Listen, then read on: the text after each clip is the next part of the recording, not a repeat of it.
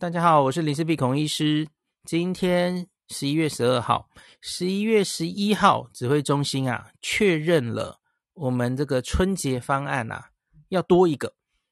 那我在在前面几集有一集罗富跟大家解释哈，我们这个境外移入这几个月来分析啊、打境外境外移入已经注射疫苗的人哈，那他还可以突破性感染。的时候呢，发现其实多半的案例，打过疫苗的人可以在前七天就抓进抓出来哈。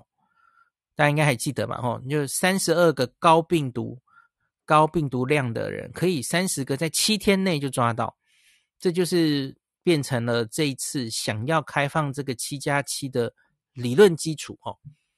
那这个所以原来说本周内确定嘛，后所以后来。他们很快，其实星期四下午就公布了哈，就拍板定案了。那现在当然还有一些细节还没有确认，可是大概这个方向已经确认了。那我可以，我之前就预期嘛，因为这个其实可能会造成蛮多人的困扰，因为你上次就已经公布了十四，就是变成十加四哦，然后人家旅馆搞不好已经改过一次了，然后你现在诶，怎么没多久你又要改成七加七？我觉得当然会造成。民众的一些麻烦，然后，那我觉得请大家，哎，多多包涵吧，因为基本上我觉得台湾愿意哈，用科学证据然后来做这个防疫政策的改动，我其实心里是完全赞成的哦。所以，当然我会觉得，假如你之前公布十加四，其实你就。就直接 那个时点就不要十加四，你就七加七直接做，好像也可以啊。嗯、好，没关系，我我现在来讲一下现在是怎么样。现在并不是把十加四改为七加七，它是加多了一个选项。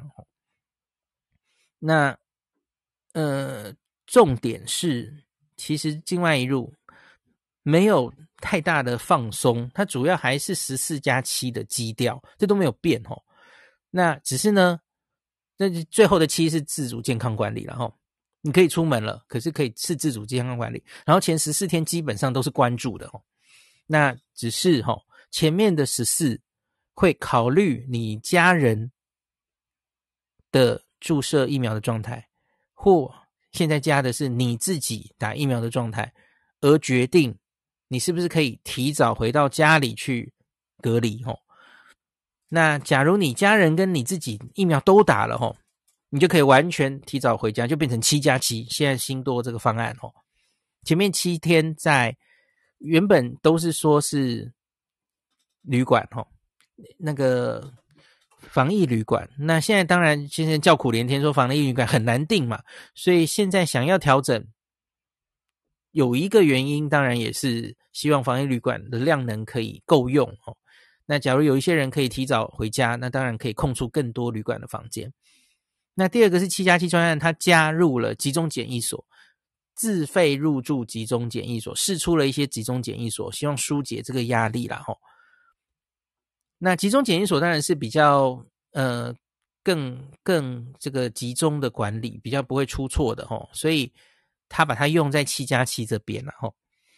好，所以我们先说这个。简单就是说，现在已经有三种方案了，一个就是十加四加七，上次讲过了嘛，吼，那这个是看你家人打的疫苗状态，这上次已经讲过，吼，同住家人有完成两剂，第二剂打完已经十四天后的话，那你可以在这个同一个家户里面，你一人一室完成你后面四天的隔离，就变成十加四加七这样子，这个上次讲过了。那当然，假如你有一个一人一户，一间房间都是你住，那这个也可以啦，吼，就不用考虑家人的问题。好，可是另外一个考虑你自己施打疫苗的状态，吼，如果你自己完成两剂疫苗接种，写满十四天，然后这个因为是从国外回来的，吼，就不是国内的疫苗那么简单了，吼。那这个上次讲了，就定案了，吼，这个疫苗只要是 WHO 紧急使用清单上面的。八种疫苗，那现在是八种了吧？还还加上那个那个印度的灭活疫苗哈，八种疫苗，然后再加上高端，高端也算，那总共是九种。这种九种疫苗，你如果完成两剂疫苗，那你可以选择这次新推出的七加七加七的方案。那前七天就是可以住防疫旅馆或是集中检疫所，那你就可以七天就回家去隔离了吼。好，那会加这个的理论基础就请见上上集吼。那这个呃要我，因为我发现很多人乍看就会觉得，哎，这个怎么怎么还在放啊？吼，就是我们疫苗还没打上来啊，然后这个春节完一定会爆的。然 后 那一定会完蛋了哦！现在是就为什么又在放放人进来了什么的哦？他们就希望台湾锁国一辈子的感觉了哦。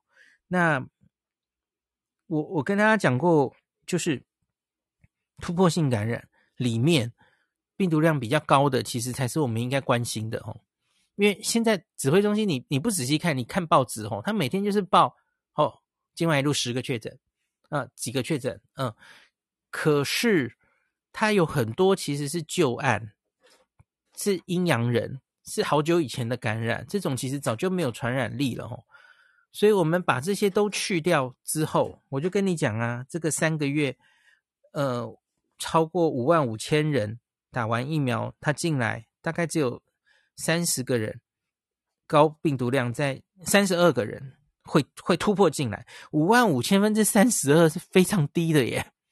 那你不要忘记这个数字累积的时间是什么时候？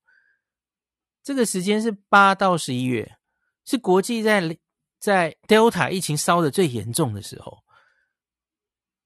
而这种时候都只有五万五千分之三十二。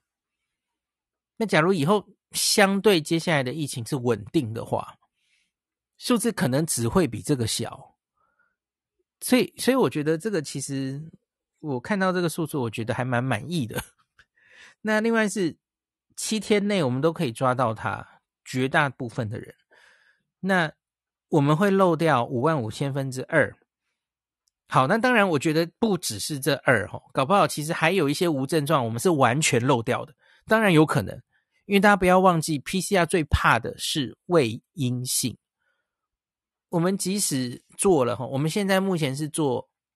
前一阵子这个数据产生的背景是做两次 PCR 嘛，第零天跟第接近十四天的时候做的。我们当然可能还有漏掉的，那这些无症状感染已经进去过我们社区了哦，有可能的，当然。所以事实上漏掉的可能会超过这个数字。那可是呢，就是那你到底想怎样嘛？我就跟大家讲说。总要画出一条线嘛，那所以我觉得最后一定要开放，这一定是一个方向。然后有打疫苗的人会跟没打疫苗的人有差别。那所以很多人担心后面，像我看黄立明老师也有说，哦，这个最后的诶后面的七天，然后七加七那个大家会不会不守规定，是变成是决战的重点什么的，哦，嗯、我个人是没有那么担心啦吼，因为七天，我们现在不是七天就结束嘛吼，七天之后那个七跟七其实都，假如他又有症状跑出来，那这样的自主管理期间都一定要赶快来看医生，这个当然是一定还是有机会抓到他的嘛吼。那另外我就觉得今天有一些人在留言就在问说，那家人呐、那些同住家人啊，那是不是不能出去逛街？我就请大家 就这个怎么会想问这个问题呢？你家人从国外回来啊，总共就是这十四加七是有一些风险传出去的，请不要这个这个时候想逛街的问题好吗？你忍耐一下吧，这不用问了吧？对呀，那就。呃，好好的，我们大家一起撑过，也不是撑过了哈，就做。我觉得这是一种尝试哈。假如这一次整个方案这样子运行，那这些人还是一路都会做三次 PCR 嘛？昨天跟大家讲了哈。好，然后这一点我还没讲的是，家人也会监测哈，因为第七到八到十四天，这个这些人就会先回到家里哈。那所以在这个时间里，家人也要去做两次快筛。好，这个好像说要求要自费做了哈。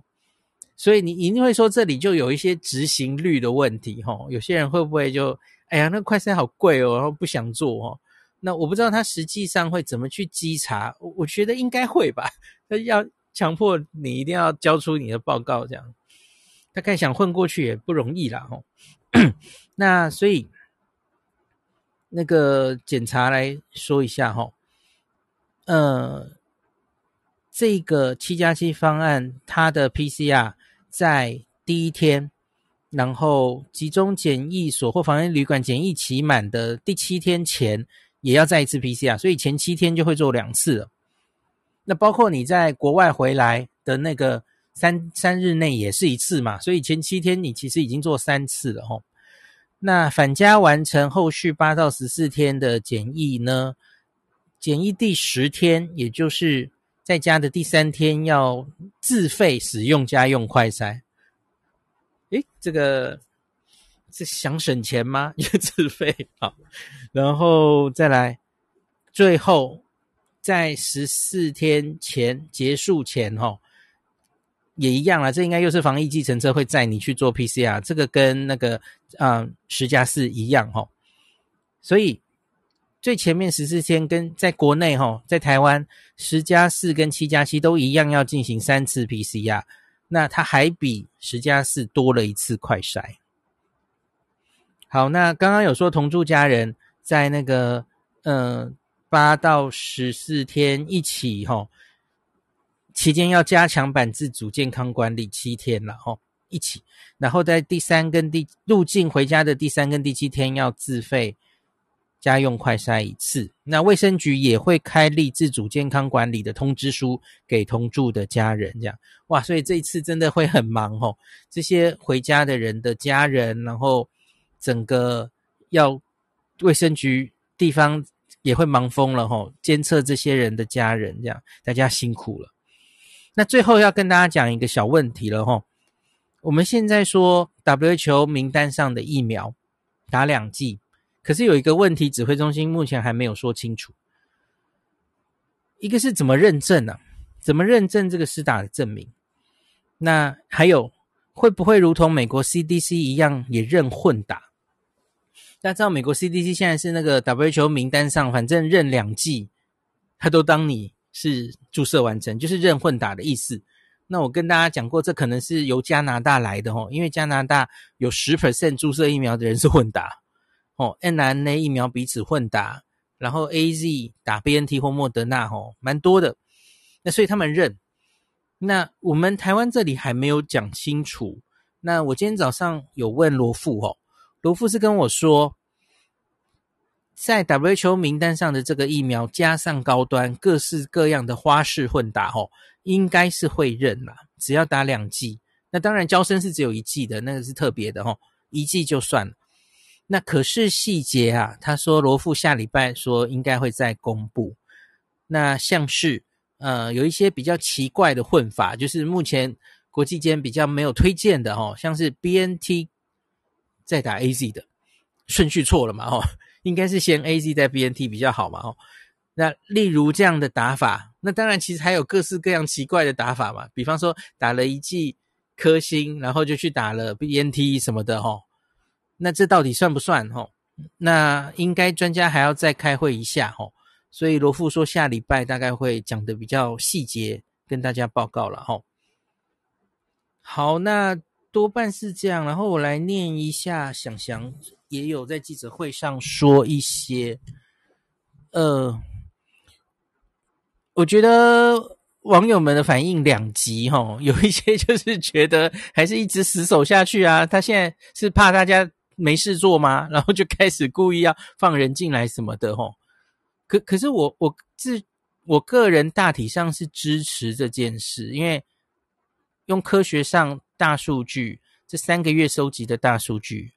然后发现打疫苗的人，吼，我我跟大家说过罗伊军的理论了嘛，吼，因为他觉得打疫苗的人，他相对比较不会在回国的这个路上新得到感染，所以因此他假如要发病，他多半都是七天内就发病了，吼，是在久以前得到的。那可是呢，没打疫苗的人，他容易在回国的路上中标，相对容易嘛，所以他就比较会拖到七到十四天。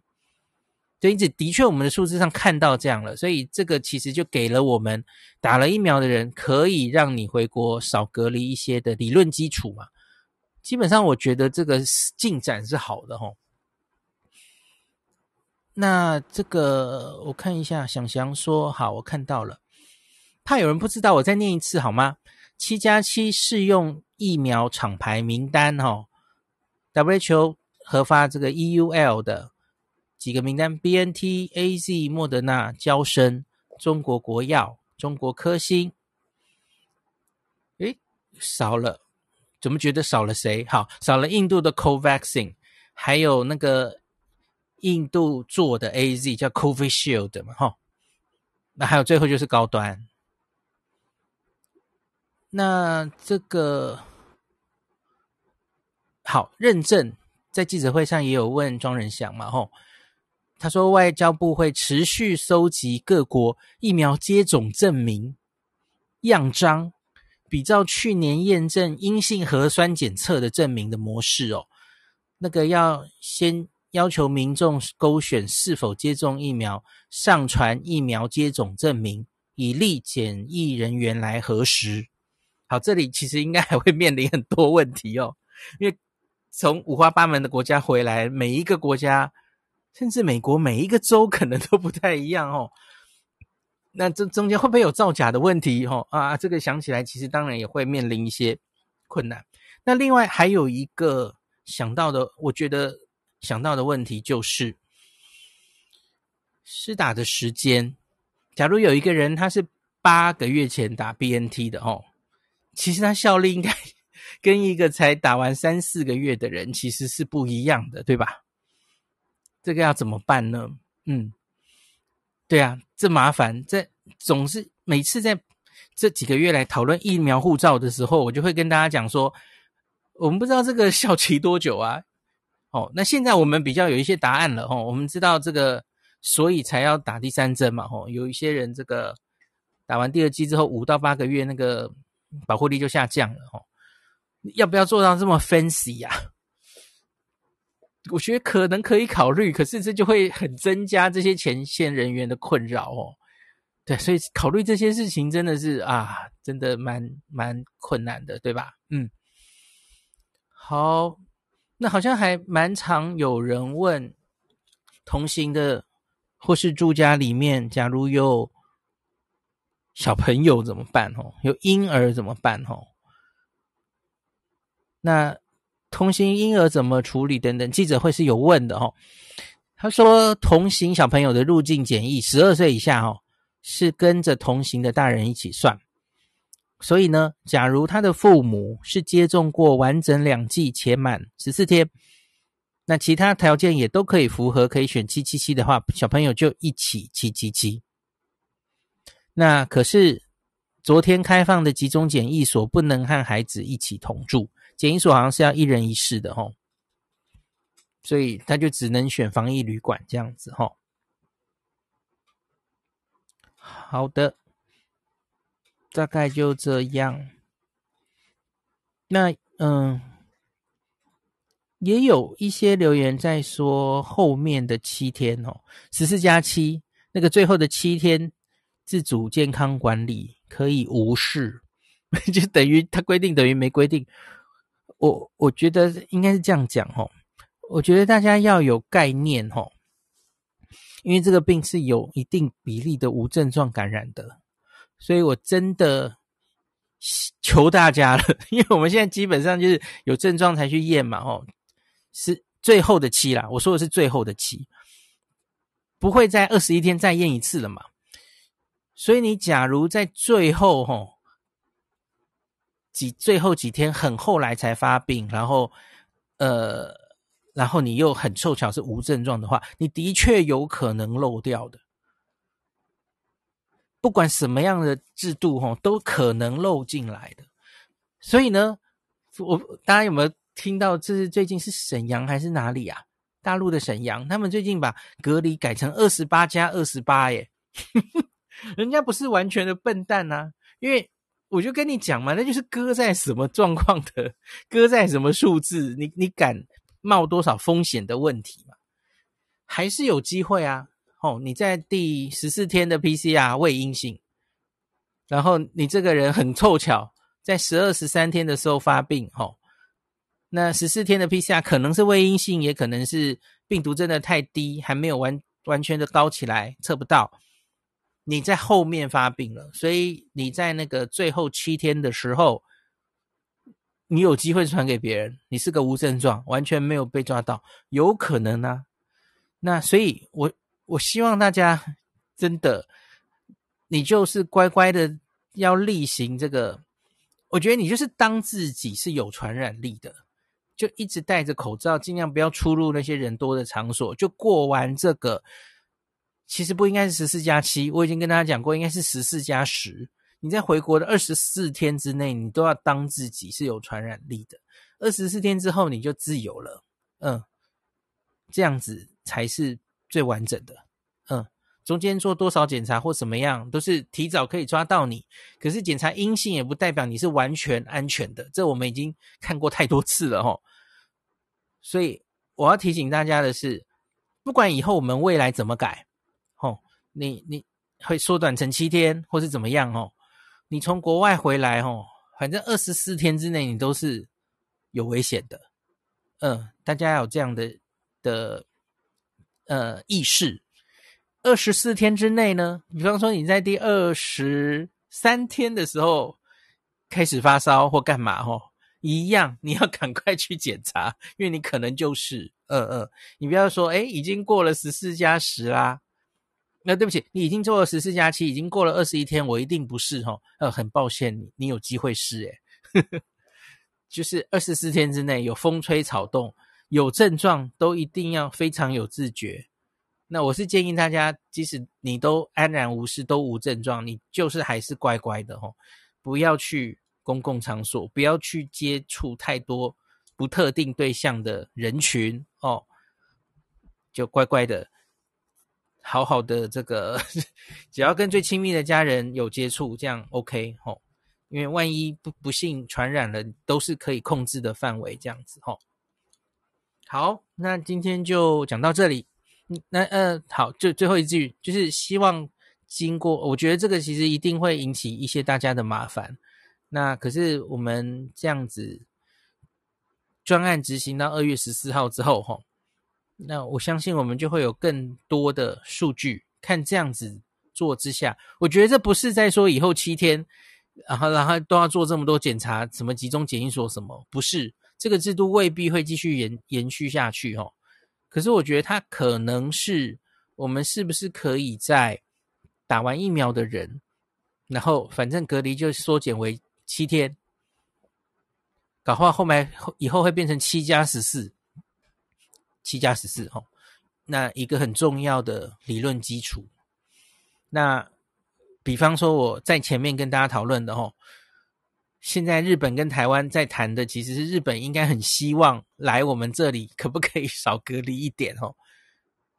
我不知道会不会到到我们这个春节专案结束完才给人家答复哦。对啊，那所以你其实可以从日本客开始嘛。吼、哦，日本日本商务来人数也不会太多嘛。从这一群人开始执行七加十四，哦，诶，就这样啦。我觉得说到七天，日本应该就很乐意跟我们开我们的，我们过去三天，他们过来七天这样子。吼、哦，中间可能当然后十四天有一些配套要想了。吼、哦，那所以我觉得这是有在进展。吼、哦，我们总不能这样一直锁死锁到 天荒地老嘛。吼、我觉得大家的防疫思维也慢慢要改变了哦。呃，回到我前面的那一题，这个在倒数啊，这个随着我们疫苗越打越上来哦，距离慢慢的要开放的日子是在倒数的哦。大家要开始心态慢慢要转变了哦。那我们当然，我我的任务是我还是要继续收集这些正在考期末考的国家。到底他们面临什么困难？我们不要重复那样的错误哈。那希望可以让我们真的期末考应考的时候可以顺利一点。好，那今天就讲到这里。